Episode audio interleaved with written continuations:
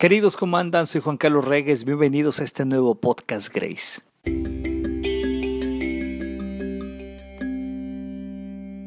Dice una canción muy famosa que ya lo pasado pasado.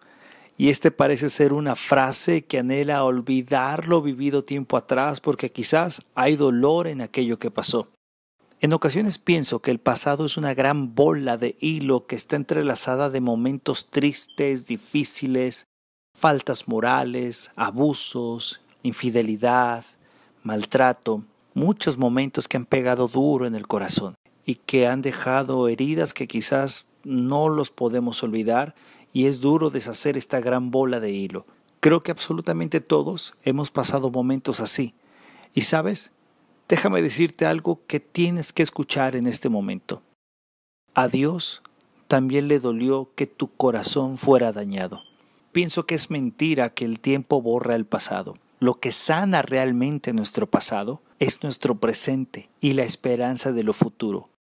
¿Y cómo es esto que te estoy diciendo que parece trabalenguas?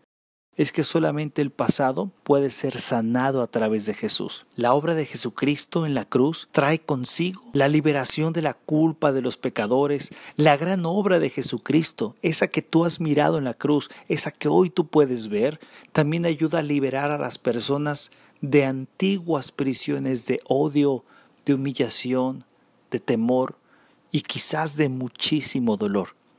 Es tan dulce escuchar la voz de Jesús diciendo, Vengan a mí todos los que estén cansados y agobiados, que yo les daré descanso. Quisiera preguntarte, y quizás es algo que tú te tienes que responder con sinceridad en tu corazón. ¿Has sentido alguna vez un abrazo que esté lleno de amor, lleno de gracia, lleno de perdón, y que cuando te den ese abrazo, cuando has sentido ese abrazo, sientes que tienes una nueva vida? Mira, si tu respuesta ha sido no, que nunca has experimentado un abrazo así, yo te invito a que conozcas a Jesús y dejes que Él te saque del fango donde estás, de la desesperación, de la desesperanza, del odio, de la tristeza y peor aún de la muerte eterna. Dice el Salmo 40, versículo 2, me encanta, escúchalo. Y me hizo sacar del pozo de la desesperación, del lodo cenagoso, puso mis pies sobre peña y enderezó mis pasos.